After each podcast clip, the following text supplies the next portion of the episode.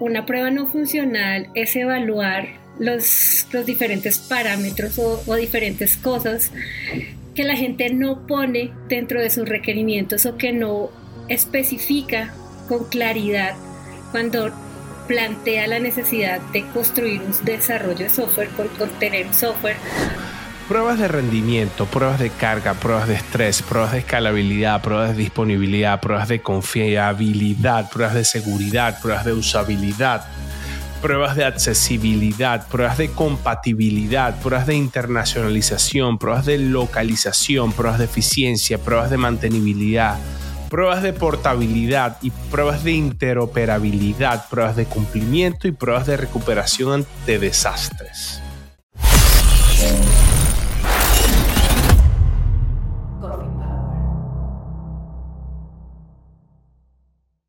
Bienvenidos a un nuevo episodio de su podcast Coffee Power. Pruebas no funcionales.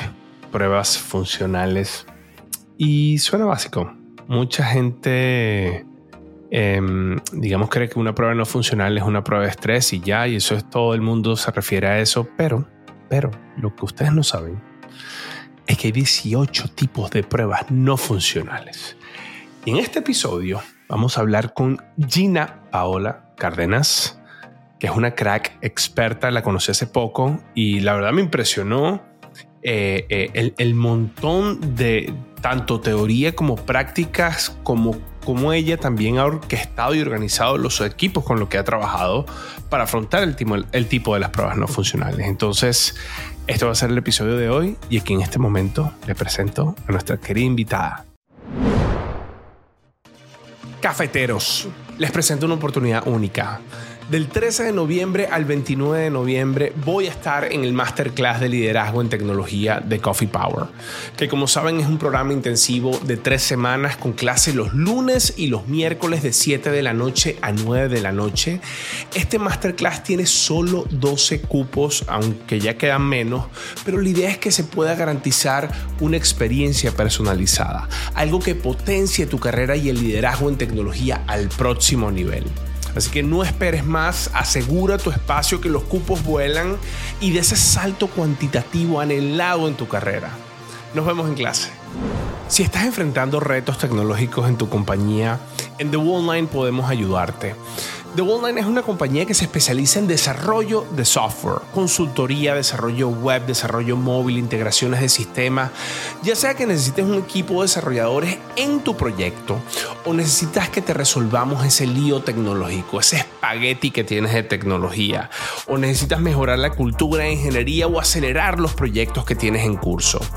No importa dónde estés, aquí estamos para colaborar contigo. Si quieres contactarnos, puedes visitar The o nos escribes aquí mismo en Coffee Power y cuadramos una reunión para impulsar tu proyecto al próximo nivel. Gina, ¿cómo estás? Hola, Oz, es un gusto estar acá con todos, con todos los cafeteros. El placer es todo mío, Gina. ¿Cómo está nuestra querida Bogotá? Deliciosa con sus cambios de clima, con sus momentos cálidos y fríos que nos caracterizan.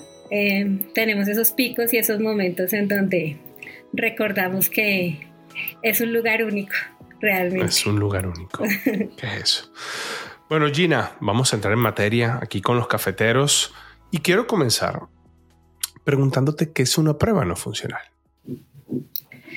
Bueno, pues una prueba no funcional es evaluar los, los diferentes parámetros o, diferentes cosas que la gente no pone dentro de sus requerimientos o que no especifica con claridad cuando plantea la necesidad de construir un desarrollo de software, con, con tener un software o con una idea que tenga. Entonces, es, es, ese, es esa evaluación de lo que podría ser obvio, pero no lo es. es. Evaluar que sea amigable el sistema o que tenga un alto nivel de usabilidad, pero que puede volverse tan ambiguo y tan abstracto que empieza a generar problemas cuando tú quieres aterrizarlo. Entonces es, es un trabajo bonito porque hay que hacer mucha investigación, hay que poner de acuerdo a muchas personas, a los diferentes stakeholders, porque todos entienden diferente que es rápido o, o que es amigable o cómo nos guiamos por una norma que nos permita determinar que si son tres clics y no cinco para que yo sienta que el producto es usable y que el software satisface mi necesidad. Tu necesidad. Mire, yo aquí estaba leyendo, tus, yo también hice mi, mi investigación y mi trabajo.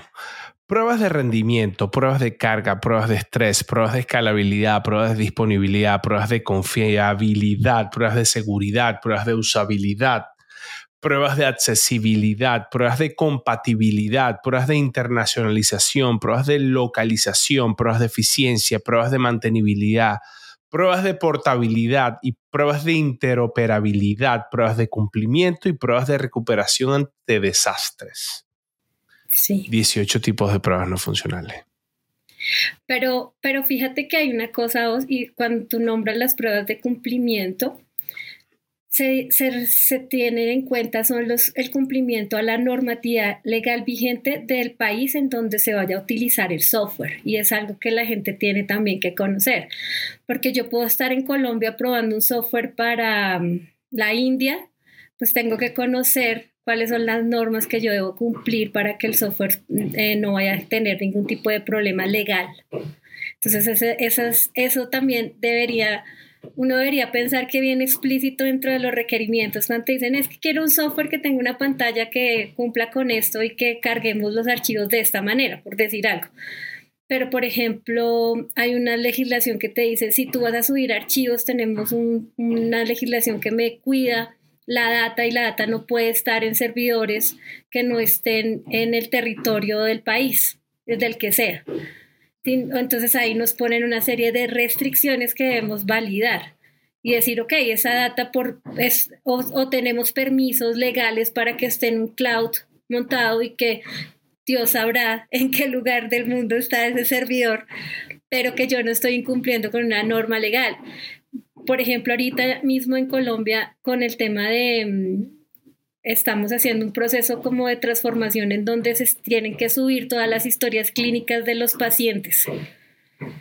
Esa data en teoría no debe salir del país porque es, propiedad de Colombia y de los colombianos. Entonces, si, si el chico que está haciendo la evaluación de cargue de la información almacena datos en un servidor en Europa, pues ya está incumpliendo con una norma y a veces la gente desconoce esto. Mm, me pasa mucho, por ejemplo, qué pena con los Pronover o con los, con los Project Manager, que a veces les, les, omiten esos pequeños detalles que, que, pueden traer un problema al proyecto.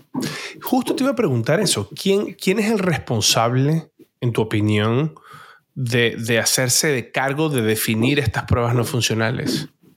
El equipo. El equipo porque en cierta forma tienen un gran componente técnico eh, y pues no le podríamos delegar esto a, a un business analyst, por decir algo. Ellos pueden ayudarnos a nosotros a definir la documentación, pero pues hay que enseñarles que tienen que hacer una serie de preguntas, porque tú sabes que eh, de las entrevistas de donde sacan la información se puede dar por implícito qué tipo de prueba se debe hacer.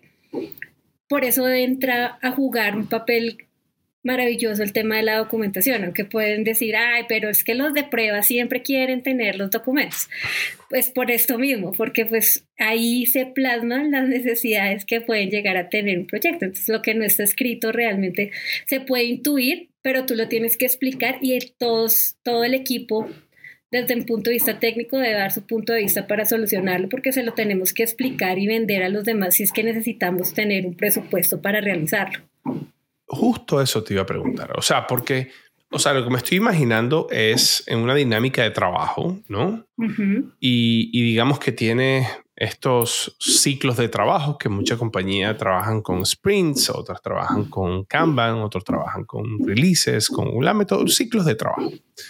Me imagino que en estos ciclos de trabajo hay una sesión donde la gente va a hacer una planificación y antes de esa planificación hay muchos digamos, refinamientos o, mal conocido como grooming donde me imagino que alguien levanta la mano y dice, oye, aquí posiblemente hay que hacer una prueba de cumplimiento o una prueba de eficiencia o, o sea, ¿quién, levanta la mano? Cuando tú dices el equipo, eh, me, imagino que es cualquier persona del equipo es el que puede levantar la mano y dice, mira, ¿qué hace falta hacer esto o cómo es? Sí, pues realmente una de las cosas es que hay que generalizar de una u otra manera, es que todo el mundo comprenda la existencia de estas pruebas y los niveles y los límites que puede llegar a tener cada una de ellas. Porque hoy día lo que ocurre comúnmente es que como se desconoce tanto el alcance que puede llegar a tener una prueba de estas, cualquier requerimiento pasa y lo que tú decías al inicio en el overview es, oye, pues es que todo el mundo cree que es carga y estrés y se acabó. Cuando hay todas las que tú investigaste y la gente no las conoce. Entonces es, un, es una falta de conocimiento técnico, puede ser por algunas personas del equipo que permiten que ese tipo de cosas se den. Entonces entra el equipo de pruebas, el equipo de pruebas debería apoyar de manera temprana porque también igual ahí se reducen costos cuando tú lo miras desde, desde un proceso de planeación larga. El, el, impacto del costo que tiene descubrir que nos hizo falta una prueba de esta magnitud cuando tú pasaste a producción. Sí, entonces ese tipo de cosas hay, hay, que preverlas y los invito a todos los que participan en los proyectos de construcción de software que involucren a los ingenieros de pruebas desde el comienzo, desde esos refinamientos. De hecho, pueden venir y aportar cuando tienen un conocimiento del negocio desde la misma creación de la idea, como un experto técnico podría llamarse, no sé si es correcto, pero, pero que te aporte y que te dé y que te, que te genere ese tipo de análisis para que cuando tú estás proyectando hacer el proyecto, sepas que eso lo debes incluir. Ok, ok. Entonces, digamos que eh, ciertos miembros del equipo, como dices tú previamente, comienzan a involucrar, me imagino que tanto a la gente de pruebas como a, los, a los expertos, ¿no? Porque por, cuando, cuando, cuando hablamos de esta prueba, que es la prueba de cumplimiento o compliance, eh, bueno, a lo mejor una persona de pruebas no es la mejor persona para definir qué es lo, cómo se va a probar o qué, cuáles son los, los, reglamentos que hay que probar, porque eso es algo que puede ser un poco más del punto de vista legal, ¿no? O el punto de vista más de cumplimiento, como, como lo dice. Entonces, yo aquí estoy viendo y hay como, o sea, por favor corrígeme si, si estoy en lo correcto o no, pero hay como áreas, ¿no? Dentro de las pruebas no funcionales, ¿no? Entonces están eh, áreas como performance, ¿no? Entonces están las cargas de prueba, eh, de estrés, perdón, las pruebas de cargas, las pruebas de escalabilidad, pruebas de disponibilidad, un poco para probar la resiliencia del software. Está la otra parte que es de seguridad, ¿no? Que están las pruebas de seguridad, me imagino que es donde se hacen eh, penetration testing o scanning automáticos de, de, de la aplicación, que también son no funcionales. Hay otras pruebas que son como enfocados en el UX, ¿no? que son eh, usabilidad, accesibilidad, compatibilidad, internacionalización, localización, eficiencia. y están estas otras pruebas que son como más de compliance o más de regulación o algo, ¿no? ¿Estoy en lo pues, correcto o, no? Sí, nosotros podemos tener subáreas dividiendo o segmentando ese tipo de cosas, pero pues también tú sabes que hay proyectos en donde nos toca eh, de todito.com entonces tenemos que tener las habilidades de poder identificar ese tipo de cosas. Ahí entra el respaldo que nosotros vamos a buscar con el tema de la documentación. Porque tú me puedes decir a mí, oye, pero el equipo solamente tengo gente funcional. Mira, los funcionales también pueden hacer pruebas manuales, no funcionales, inmersas dentro de la prueba funcional que me permitan evaluar cómo está el producto de software. Entonces, yo, yo como líder o como coordinador de un equipo de pruebas debo velar porque mi equipo tenga un conocimiento general y que pueda tener este tipo de análisis y que entregue valor al proyecto, porque también hay muchos equipos que em, mal formados que simplemente piensan que su misión es detectar incidentes. Con la evolución que ha tenido todo el tema de las pruebas y todo el tema de construcción de software, pues nosotros también cambiamos nuestro perfil, ¿cierto? Nuestros skills han, mutado un poco y nosotros ya somos quienes entramos a ser realmente QA. Tú sabes que hay una diferencia muy grande entre hacer QC, Quality Control, y hacer Quality Assurance. Cuando yo ¿Cuál es la diferencia? ¿Cuál es la diferencia? El, el, el, quality control es el que controla y, comprueba, hace su checklist de que está, está, está. Mientras que el quality assurance lo que hace es que previene que esas cosas aparezcan. Entonces, cuando ah, yo soy realmente un COA, yo entro y prevengo y ayudo y aporto y sumo al proyecto para que todo merme en el momento de que yo estoy haciendo ya una ejecución. Ok, maravilloso, maravilloso. Gina, Dime. ¿Cómo se identifican estas pruebas? ¿Cómo logras identificar? ¿Hay una metodología que tienes para identificar las pruebas no funcionales? Pues mira, realmente tú, tienes que partir un poco de, de, la expertise, de aprender, de conocer, de estrellarte, de hacer prueba y error. Indiscutiblemente es la mejor manera que tenemos nosotros para aprender en este mundo de pruebas, porque pues no es que tengamos así la que va esta documentación al respecto. Eh, pero pues alíñate o vuélvete parce de el de arquitectura. Los, los ingenieros de arquitectura son un motor de información que tú no te alcanzas a imaginar todo lo que ellos nos aportan y lo que nosotros también le podemos aportar a ellos. Em, los arquitectos en todos los niveles, de hecho, pues nosotros en, en, en, pruebas tenemos arquitectos de pruebas y arquitectos de performance que se alinean en conocimiento técnico para poder conseguir esa información y proponer las pruebas que más se acoplan al producto de software. Em, tener claras las diferencias, indiscutiblemente, eso es imparitable, que sepamos que es una prueba de carga porque la hace diferente a una prueba de escalabilidad. ¿Por qué son diferentes y por qué yo debería hacer una sí y una no? ¿O qué es una prueba de volumen y por qué no tengo que hacerla junto con una prueba de estrés, por ejemplo? E-, ese tipo de, detalles hacen que tú tengas éxito cuando propones una estrategia para abarcar tu producto de software. Y cuando se decide hacer una prueba u otra, ¿es un acuerdo del equipo o existe algún tipo de teorema que diga cada cierto tiempo tienes que hacer esta prueba? No, realmente van a variar acorde a las necesidades del alcance que se tenga dentro del proyecto o del sprint. Eh, es un acuerdo del equipo porque pues igual nosotros vamos a consumir una serie de recursos independientemente de, la, del modelo de arquitectura que se maneje, si es un modelo cloud, tú sabes que tiene un costo intrínseco ya definido que debemos sopesar, o si es una arquitectura cliente-servidor, que aunque no parezca, hay muchos proyectos que todavía tienen este tipo de arquitectura, eh, en donde nosotros tendríamos que velar. Eh, qué recursos vamos a consumir porque vamos a necesitar quitarle recursos posiblemente a otros ambientes para poder hacer unas evaluaciones.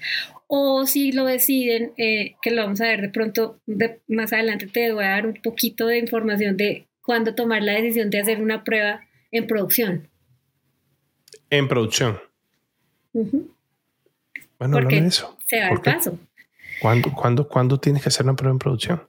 Yo tendría que evaluar mucho el riesgo y, es un análisis que hay que hacer en equipo, eh, mirar, mirar el impacto que va a tener, si lo puedo hacer en, una ventana de tiempo controlada y definida, el, eh, impacto sobre la, data que voy a tener, informarle a la persona que sea el responsable de la data, que en esa fracción de tiempo vamos a alterar datos, eh, o si nos hacen una instancia reflejo para poder ingresar datos eh, de la prueba y que no alteren la información que ellos tanto cuidan. Em, lo hago porque decir, eso no, eso no hace que inyectes data. Pero mira que si sí, claro, pero pues nosotros podemos tener el control y la comunicación entre las diferentes áreas del proyecto o del equipo van a hacer que, que esa prueba sea exitosa yo tengo que acordar una franja de tiempo, tengo que decirles más o menos cuál es la volumetría que voy a estar afectando para que ellos sepan y conozcan hasta dónde podemos llegar, que no nos podemos pasar de ese límite. Em, puede ser un hotfix o que tenemos que entrar a revisar, por ejemplo, ahorita en noviembre que llega el Friday y todo el mundo enloquece y ahí todo colapsa deberían estar haciendo evaluaciones sobre la infraestructura que se tiene para saber qué va a soportar, que no va a entrar el caos porque todo el mundo quiere comprar. Ese tipo de cosas nosotros tenemos que ver y en este punto ese tipo de respuestas, yo sí. Si la empresa tiene mucho dinero, pues yo simplemente hago una copia de producción y puedo hacerla sin problema, porque la tengo en un ambiente paralelo. Si la empresa no tiene tantos recursos y se orienta por irse a una prueba en producción, entonces lo que hacemos es tener una ventana controlada, decirle a todas las personas que conocen del proceso que en ese tiempo vamos a estar haciendo esa evaluación para realmente comprobar eh, el estado de, como decimos acá, los fierros de, la infraestructura, de, los servidores, bueno, de lo que estemos probando para, para saber qué realmente va a ser la respuesta que tengamos cuando esperemos esa escalabilidad de usuarios entrando en un momento pico. Ayúdame a entender esas pruebas, las distintas, los distintos tipos de pruebas no funcionales. ¿Cuáles son? Bueno, así rápidamente te puedo decir, mira, una prueba de carga es que tú, hipotéticamente hablando, construiste el software para que lo usen 100 personas y hagan transacciones, por ejemplo. Entonces vamos a cargarlo con 100 personas. Ah, pero la vamos a combinar, ¿qué vamos a hacer? Que van a entrar cada 30 milisegundos dos usuarios hasta que lleguemos a las 100 personas. Y estás haciendo transacciones en ese punto.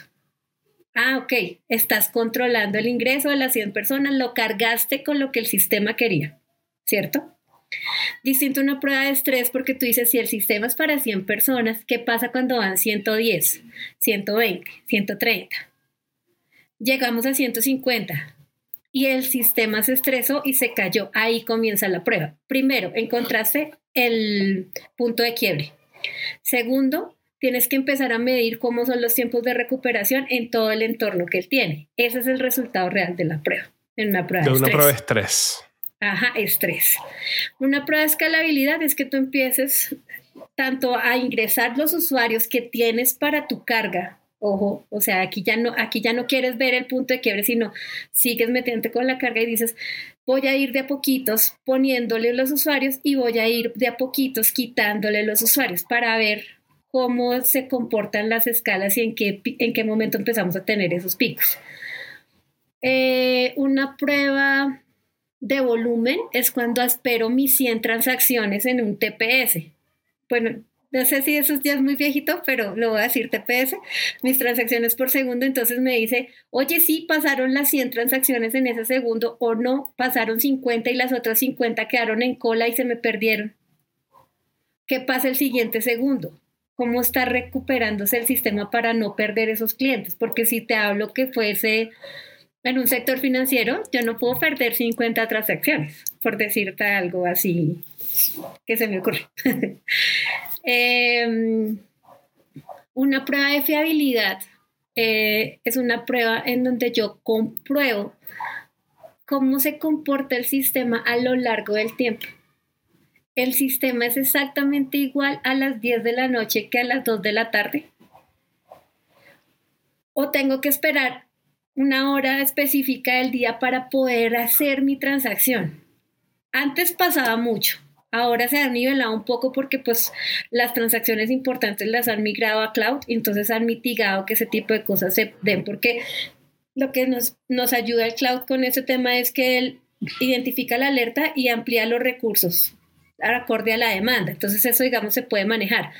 Pero cuando tú no tienes esta tecnología, lo que tendrías que entrar a identificar es ver, eh, cómo, cómo, pongo, cómo hago fiable mi sistema para que las personas sigan utilizándolo. Porque tú sabes, los usuarios somos súper desesperantes. Entonces a mí no me funciona y le doy clic y hago la petición y hago la petición y hago la petición y colapso. Entonces, ¿cómo hago para que eh, la persona no se vaya a ese nivel? Mm, con las pruebas, por ejemplo, que son un poco complejas, ligeramente con las pruebas de, experiencia de usuario es, oye, ¿y qué es bonito para ti? ¿Qué es bonito? Es que yo quiero que sea lindo el software y que sea, ay, hermoso cuando yo abra la pantalla. Si yo te preguntara un poco subjetivo. sí, entonces ahí nos toca a nosotros irnos como a remitir al, libro de marca, ¿cierto? Y decirle, ah, es que tú quieres los tonos de tu color de esta manera, cositos así, esa experiencia de usuario, cómo se hace. Por ejemplo, en Colombia, obliga a la ley, que aquí es un tema de cumplimiento de normatividad colombiana, en donde dice, ven, es que el software debe tener una pantalla de calor para las personas que tienen poca visibilidad, pero aún así pueden utilizar el software. Y muchas empresas lo cumplen, otras empresas no lo cumplen. Suben el software y, y chévere, están incumpliendo con una normatividad. Entonces, ese tipo de de, evaluaciones tendrías que verlas porque se tiene que ver la experiencia de usuario desde todos los ángulos, conociendo muy bien cuál va a ser ese público objetivo. Ese público objetivo. Sí, y, y a ver, te iba a preguntar, para todas estas pruebas me imagino que utilizas un montón de herramientas distintas, ¿no? Para las de estrés, para la de carga, o sea, es un set de herramientas completamente distintos o hay como una super mega herramienta que te ayuda a hacer todo. Pues desde mi experiencia hemos tenido que utilizar diferentes herramientas para los diferentes alcances que nosotros queremos definir. A mí me gusta mucho utilizar de guía, no sé si les sirva a los demás, pero pues en internet hay muchas páginas que tú haces como una tabla periódica de herramientas y eso lo sacaron cuando hicieron lo de lo de DevOps. No sé si si la, has visto o la has escuchado antes. Yo no, pero seguramente un cafetero sí la ha visto acá y nos está escribiendo en los comentarios que sí la ha visto. Entonces ese tipo, ese tipo de, herramientas pueden ayudarte cuando tú desconoces qué es lo que tienes que hacer. Entonces imagínate es una tabla periódica y ahí te dice, estas herramientas son para control de versiones, estas herramientas son para pruebas de estrés, estas para pruebas de carga, estas para no sé quécito, y te las va colocando ahí. Es, es muy didáctica y la verdad ayuda mucho esa parte de la literatura que nosotros podemos consultar. Voy a tratar de buscar la tabla periódica a ver si se las pongo aquí, cafeteros, en la pantalla. Vamos a ver si la conseguimos. Si no, mándenlo en, los comentarios. listo, listo. Ok. ¿Alguna otra prueba que quisiera comenzar a... ¿Están las pruebas de seguridad? Bueno, yo tengo ahí una dicotomía bastante amplia. Eh, yo, yo, soy, yo soy abanderada de, de la, del estándar internacional de pruebas que es el ISTQE. Esa es como mi línea de, mi guía, ¿no? Mi, línea base. Y para nosotros desde el ISTQ las pruebas de seguridad son pruebas funcionales. Funcionales. Son funcionales porque si un software no es seguro, pues tú no lo deberías poner en producción. Es así de sencillo. Eso es un atributo que, que, se, que se enriquece mucho de darle confianza al usuario y al, y al dueño de su producto ponerlo a producción. Ahora, ¿qué pasa? Comercialmente lo han cambiado de aspecto y han dicho, no, pues digas que son no funcionales porque son más caras. Es diferente que sean pruebas especializadas, que se necesitan un tool de herramientas totalmente diferente y unos conocimientos técnicos distintos. Eso sí es em, muy claro. Pero siguen siendo una prueba funcional porque, porque es irresponsable poner un software que no sea seguro en producción. y todos los tipos de pruebas, todos los tipos de pruebas de seguridad serían pruebas no funcionales, porque hay muchos tipos de pruebas de seguridad, ¿no? O sea, están las pruebas de análisis de estático de código a nivel de seguridad, están las, las pruebas eh, de eh, automated scans, que son las que eh, digamos se meten dentro de los APIs y comienzan a hacer un montón de cosas para analizar si hay algo que no está seguro. Em, Pero ¿sabes qué pasa? O sea, con eso que tú estás diciendo, así súper teórico y discúlpame que te... Adelante, por favor, por favor. Osvaldo, calle, déjeme hablar. no, no, no. Pero mira que es, es un tema de que ahí se involucra algo que nosotros llamamos los niveles de pruebas. Ok. ¿sí? Estamos en diferentes niveles y en los diferentes niveles tú haces todos los tipos de pruebas que tú consideres pertinentes como, como equipo, ¿cierto? Pues entonces tú dices, ay, por ejemplo, eh, las pruebas unitarias deben tener seguridad, claro, pues claro, digo yo. De pronto un ingeniero de desarrollo diga, nah, yo solo voy a mirar que sea mantenible y se acabó. Es respetable porque son alcances diferentes. En una prueba, en un nivel de integración, sí, vamos a probar los APIs, indiscutiblemente. Y vamos a probar que no haya, por ejemplo, un SQL injection ahí. Y es una prueba de seguridad que yo podría hacer hasta sin una herramienta. Yo la puedo hacer manual, en un campo. en el, en el API REST le mando le mando el comando a ver qué hace. O sea, no les estoy dando tips para hackeo ni nada por el estilo, ni, para que miren si se les bota el resultado de eh, el, el, database ese está, está compuesto por. Pero son pruebas que se hacen y pasa muchísimo. Hay, hay compañeros míos que en, momentos de ocio eh, su, su juego es entrar a páginas que hay donde hay un formulario y mandar un SQL injection escrito solo para ver el resultado y hemos encontrado cosas maravillosas, te digo, en, en compañías grandes, súper serias, y en compañías chiquis, en donde uno dice, son supremamente vulnerables. Ahorita yo creo que con todo lo que está pasando, con, con todo lo del hackeo y todo lo que generó hace unas semanas atrás em, eh, este proveedor de interés, se me olvidó, el que tuvo el problema, todos tienen que estar pilas, deben estar viciosos, deben estar revisando, deben estar haciendo muchísimas pruebas de seguridad, deben estar evaluando todos los, los controles que puedan. Deben tener harto trabajo los de seguridad en ese momento. Pero, pero sí lo puedes hacer, mira que no sé si lo sabías, pero lo puedes hacer tanto manual como automatizado en un momento de despacho puedes poner un reto a los de pruebas diciéndole, el que haga caer una página se lleva un freno. Mentira, omite esto. Ay. Y mira, Gina, eh, háblame un poco de los ambientes. ¿Hay como una mejor práctica para ciertos tipos de pruebas en ciertos tipos de ambientes? ¿Hay pruebas funcionales en ambientes de desarrollo? O todas las pruebas funcionales tienen que ser en otro tipo de ambiente, en un ambiente NFT o non-functional testing o cómo es eso? Pues mira, la, teoría dice que sí deberíamos tener ambientes controlados, separados y em, como con ciertas restricciones y los dominios no deberían cruzarse y eso es en el mundo perfecto de la teoría, donde ojalá todo el mundo lo pudiera cumplir, pero pues la, la realidad dice que depende de la, de la estructura que tenga financiera la compañía. Si, la, si no tenemos financiamiento, posiblemente nos toque hacer pruebas en el ambiente de desarrollo eh, el peor escenario que te voy a poner es donde no hay absolutamente nada de control y el ingeniero de desarrollo despliega sobre el ambiente de pruebas de manera constante y daña todas las pruebas y daña el desarrollo entregado por otras personas. Y ahí se vive un caos de reproceso constante donde todo el mundo está súper tenso porque no sabe en qué momento lo debe hacer. Y cuando entramos en una prueba no funcional, en ese tipo de ambientes, pues es un caos, incrementa el caos porque vamos a absorber o vamos a, encapsular temporalmente mientras hacemos la prueba los recursos que nos estén dando. Entonces ahí hay un problema grandísimo.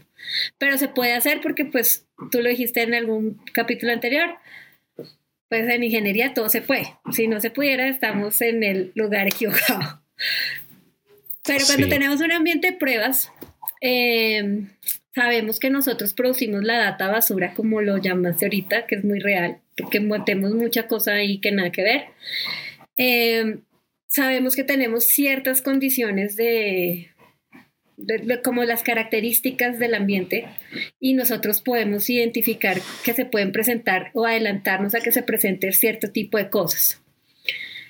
Con las pruebas no funcionales pasa algo muy interesante y es que tú puedes lo que te hablaba hace un rato, tomar la decisión de nivelarlo un poco producción para que tú tengas un resultado similar y puedas tomar decisiones con base en la información que recibes. O si tienes una línea productiva eh, en paralelo y una, eh, el ERP, lo puedes montar sobre el ERP y evaluarlo porque estás teniendo recursos similares y sabes qué va a pasar, cuál va a ser el comportamiento de tu sistema o lo que te mencionaba, nos vamos directo a producción tratando de hacerlo lo más controlado posible para no afectar producción, porque eh, es, es, es un arma de doble filo entrar a producción a probar. Pero va a depender del, del realmente de, de, si tú tienes cómo financiarte, tener todos los ambientes por separados, o si los tienes que agrupar, pero asignas turnos para que cada uno entre y haga su trabajo. ¿Qué recomiendas tú a una persona que está en el área de calidad en este momento para que pueda comenzar a establecer y hacer pruebas no funcionales en la compañía de una mejor manera? Tienes que buscar, compañero, un proyecto piloto. Tienes que tener permiso para usar las diferentes herramientas. Busca un sponsor que apalanque tu idea. Captura toda la información para que entregues un informe de resultados que venda tu trabajo, que muestre eh, el, retorno a la inversión que van a hacer. Eh, tienes que tener un alto nivel de, soporte ante la frustración porque muchas veces te van a decir que no, pero cada vez que te digan que no, tú sigue insistiendo, tú sigue mostrando que se puede, que lo logramos, que es efectivo, muestra los eh, hay mercados en donde muestran y publican no todo el detalle de, los datos que hicieron, sino como el, el, un overview puntual de los casos de éxito que tienen este tipo de pruebas. Documentate porque como no son tan conocidas y la gente tiende a tenerle miedo a lo que no conoce, entonces es más fácil dar un no de entrada. Entonces es un tema de trabajo, de golpear la puerta, de insistir demostrar los beneficios y si tienes una data que te respalde, datos y hechos siempre van a ser la forma como los de pruebas pueden vender una idea. Gina, imagínate que yo soy el CEO de la compañía donde estás trabajando. Ok. E imagínate que yo no sé nada de tecnología, nada de tecnología. Y tú quieres comenzar a hacer ciertas pruebas no funcionales. ¿cómo me lo venderías? Bueno. Eh, Osvaldo, ¿te acuerdas que definimos una campaña en donde nosotros vamos a captar muchos, muchos clientes desde nuestra aplicación móvil? Sí. en la aplicación móvil vamos a... Esperamos tener 42 mil nuevos clientes en la aplicación móvil con la campaña que acabamos de definir con el equipo de marketing. Tú ya hablaste con el, con el director de tecnología para corroborar que sí los vamos a poder almacenar en nuestro Ese huevo no sirve para un coño, no sirve para nada. Nunca me dice nada. No, mentira, mentira, mentira. Pero eso, eso es lo que a veces pasa.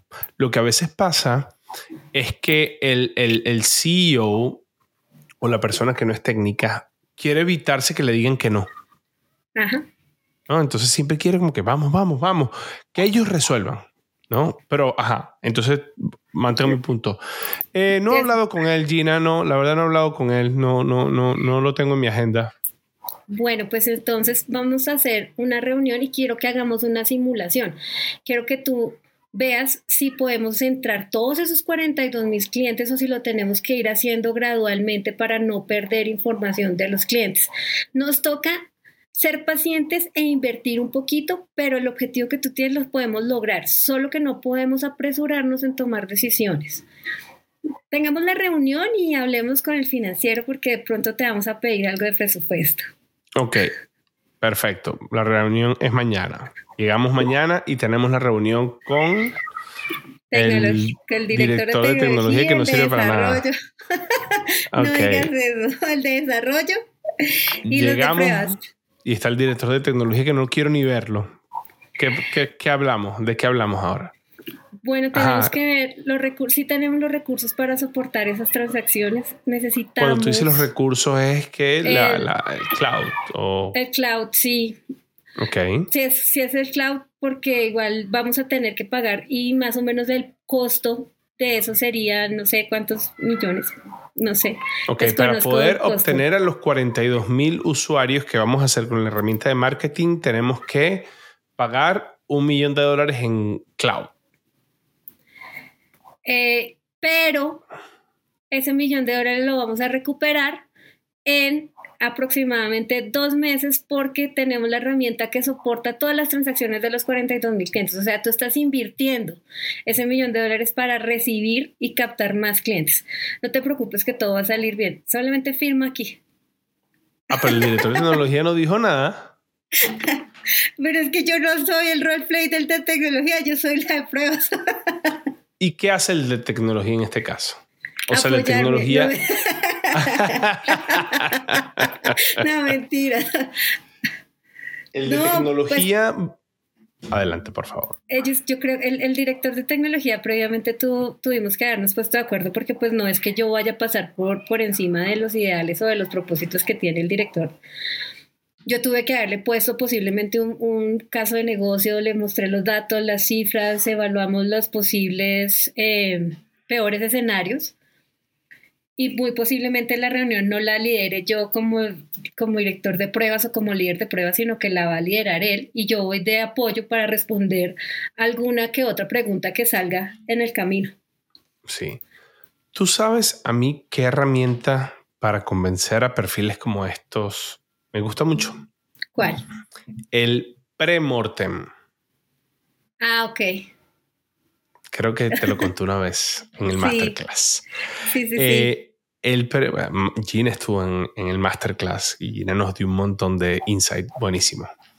Eh, el premortem, todo el mundo ha escuchado el postmortem. El postmortem es cuando un incidente existe o cuando se materializa algún tipo de, de- de estos elementos. O sea, qué sé yo, nos caímos porque hubo mucha carga. ¿no? Se hace un postmortem donde se analiza qué fue lo que pasó, ¿Qué fue lo que pasó? cuál fue el servicio que se cayó, por qué se cayó, cómo podemos hacer para que no se vuelva a caer, cuáles son las actividades y las, organi- y las distintas iniciativas que vamos a hacer para solventar el problema y evitar que esto vuelva a suceder. Eso es un post-mortem. El pre-mortem es imaginarse que el incidente va a ocurrir y comenzar a irse hacia atrás y a poder lanzar las hipótesis de por qué el incidente ocurrió Ocurrió. pero no ha ocurrido. Y sobre esas hipótesis comienzas a crear soluciones o iniciativas para evitar que tu hipótesis ocurra. Entonces es un poco como play ahead, ¿no? O, o jugar adelantado a que algo malo suceda.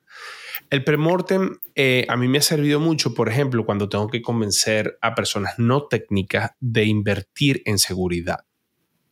Porque la Ok. inversión, o sea, seguridad es algo que los, los usuarios usualmente no lo ven, es un montón de desarrollo que hay que hacer. A veces eh, seguridad impacta el time to market, hay que hacer actividades extras que son costosas y que no permiten que lo que ya tú tienes listo en desarrollo pueda llegar a seguir a producción porque tienes que hacer algo adicional. Entonces, si tú eres el- el típico, digamos, perfil o CEO, una persona de producto que no es tecnológica, vas a ver eso como una pérdida de tiempo de alguna u otra manera. El premortem, a mí lo que me ha ayudado mucho es a decir, ok, imagínate que esto pase y vengo con números, OKRs. KPIs. No, vamos a suponer que somos un banco y tuvimos un incidente de, seguri- eh, incidente de seguridad. Eh, una persona publicó en Reddit eh, 50 mil usuarios y contraseñas del banco. Eh, todo el mundo está en pánico porque piensa que fue hackeado. La reputación del banco va al desastre. La gente entra en pánico y dice, si esta gente es capaz de permitir que publiquen y que le roben las contraseñas, es, cap- es capaz de cualquier cosa. Yo mañana me voy a ir a las 8 de la mañana a la primera sucursal del banco porque claro. voy a retirar todo el dinero del banco. La cola de la fila de la, de la, de la, de la- del De la branch oficina. es enorme y todo el mundo sacando su plata del banco. El banco no sabe si tiene los recursos necesarios para poder liquidar a todos los usuarios.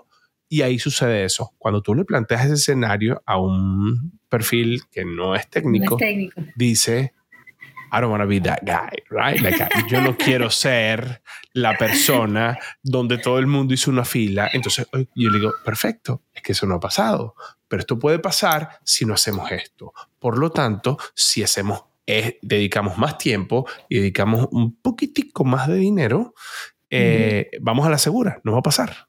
Entonces, ¿is it yes or is it no? Ah, entonces es mucho más sencillo, por ejemplo, cuando a mí me me ha tocado trabajar con áreas de finanzas, con- convencerlos de business case, armar los R- RFP, o sea, es, es con este tipo de sustento, ¿no? Y otra cosa que yo hago mucho y que me parece que es fenomenal es traer la data, ¿no? O sea, traer Data. toda tu investigación basada con data, eh, porque aparte es bueno para tu trabajo, porque si en dado caso no se hace, bueno, tú levantaste la mano y si sucedió, ya, I told sí, you. I te lo you. dije. Claro, pero, pero era lo que yo te decía, o sea, datos y hechos, ¿sí ves? O sea, tú, tú, compras, tú compras en parte de la teoría que yo te mostraba. Te decía, tenemos que llevar datos. Los datos son los que nos dejan a nosotros a- acceder a, a la toma de decisiones o influenciar una toma de decisiones, porque realmente los de pruebas no, todavía no nos otorgan ese poder. ¿Qué libro, Gina, hay que leerse para aprender de esto? Uf, no, pues ¿O qué podcast o qué, qué documentación? ¿Qué, qué, ¿Cómo me instruyo? ¿Qué curso?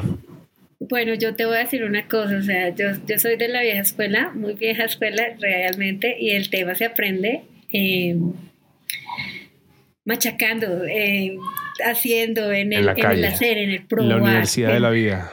en la Universidad de la Vida porque realmente no es que exista una biblioteca con mucha información al respecto. Sí hay información, ya se está documentando un poco más. Sin embargo, falta mucho por, por escribirse. Es más, es más, sabes que eh, las compañías pueden hacer plan, plan de tutor, plan de, de canguro que te lleva a alguien que sepa el tema, pues te nombrado ahorita un poco los arquitectos porque para hacer pruebas de performance tú debes saber y entender temas técnicos de arquitectura y debes conocer funcionalmente el sistema, debes entender los requerimientos, debes saber preguntar, hacer entrevistas, sacar información. eh, un poco lo que tú el, el tema de persuadir a la persona a pensar un poco diferente a lo que está acostumbrado para que te dé la información que tú necesitas. Pero realmente eso se aprende en el hacer. Claro, debe haber ahorita muchos videos en YouTube y cosas por ahí, pero lo que yo he visto de las personas que he aprendido y que sé que saben muchísimo, les ha tocado a, a prueba y error, a pulso, a, a interactuando y diciendo, ay, no era por ahí, me toca por otro lado, Mm. y así, poco a poco. Qué bueno, qué bueno. Sí, eh, yo eh, no sé si esto viene siendo una parte o una práctica de las pruebas funcionales, pero de hecho tengo un episodio sobre lo que es la ingeniería del caos. ¿Conoces eso? Sí, ¿Eso podría considerarse una práctica? Sí, todo suma. Realmente nosotros, nosotros somos como la sanguijuela en, en, un, en un momento de la historia porque nosotros los de pruebas nos adherimos a todo lo que hay y de todo sacamos para probar. Sonó muy feo, no estoy haciendo nada malo con mi profesión, pero nosotros nos adherimos Bueno, al está entorno y a lo que claro. esté pasando y a los cambios que se generan, nosotros vamos ahí, subcionamos lo que tenemos que subcionar, proponemos una prueba y vemos qué pasa. ¿Qué recomendación le darías a los líderes de compañías en tecnología para la adopción de esta práctica? Estudien, lean, conozcan un poco acerca de qué es esto, eh, asistan a webinars o a seminarios en donde se hable mucho de esos temas. Eh, estamos en un abanico de grandes posibilidades para las pruebas desde diferentes ópticas y diferentes niveles. Acá, acá retomo un poco una frase de una película de Ratatouille, todo el mundo puede cocinar, pero no todo el mundo es un cocinero y lo mismo pasa con los de pruebas. Nosotros, todo el mundo puede probar, tú pruebas desde, desde que eres bebé, tú, tú empiezas a probar y a explorar el mundo, pero pues hay una serie de cosas que uno va desarrollando con esta profesión y, y, y, eso tiene mérito. Hay, hay, que estudiar, hay que saber que existen técnicas matemáticas que se aplican para poder hacer casos de prueba, eh, que hay que hacer estrategias y las estrategias se usan mediante técnicas de análisis que están dadas en ingeniería de software, por ejemplo. Tú puedes, o sea que no, no yo no desmiento que dentro del área de pruebas existen otros probado, o sea, existen muchos probadores que son de otras áreas diferentes a la ingeniería y son muy buenos, son magníficos, pero hay temas técnicos que por su, por su profesión o por su línea base desconocen, entonces se tienen que formar un poco más y los líderes de tecnología deben conocer también todas las maravillas que se pueden hacer desde el punto de vista de un probador porque cada uno va a defender su línea. Entonces, cuando un líder de desarrollo desconoce la importancia de una prueba unitaria, ya va a echar para abajo todo el modelo y no vamos a progresar. Y es, un ejemplo súper real. O, sea, hay muchos niños de desarrollo que ni siquiera hacen una prueba unitaria porque como dicen que es una prueba, le toca a los de pruebas. Esas son respuestas que tú escuchas de la gente en ese un momento. O sea, cada uno tiene un nivel de responsabilidad con esto y sí, estamos los de Cuba, pero todos tienen que, que saber que tienen que evaluar su objeto o su componente antes de entregárnoslo para tener seguridad de que estamos cumpliendo con todo lo que se nos pide en una historia de usuario o en un requerimiento o con un compromiso, lo que, lo que se defina.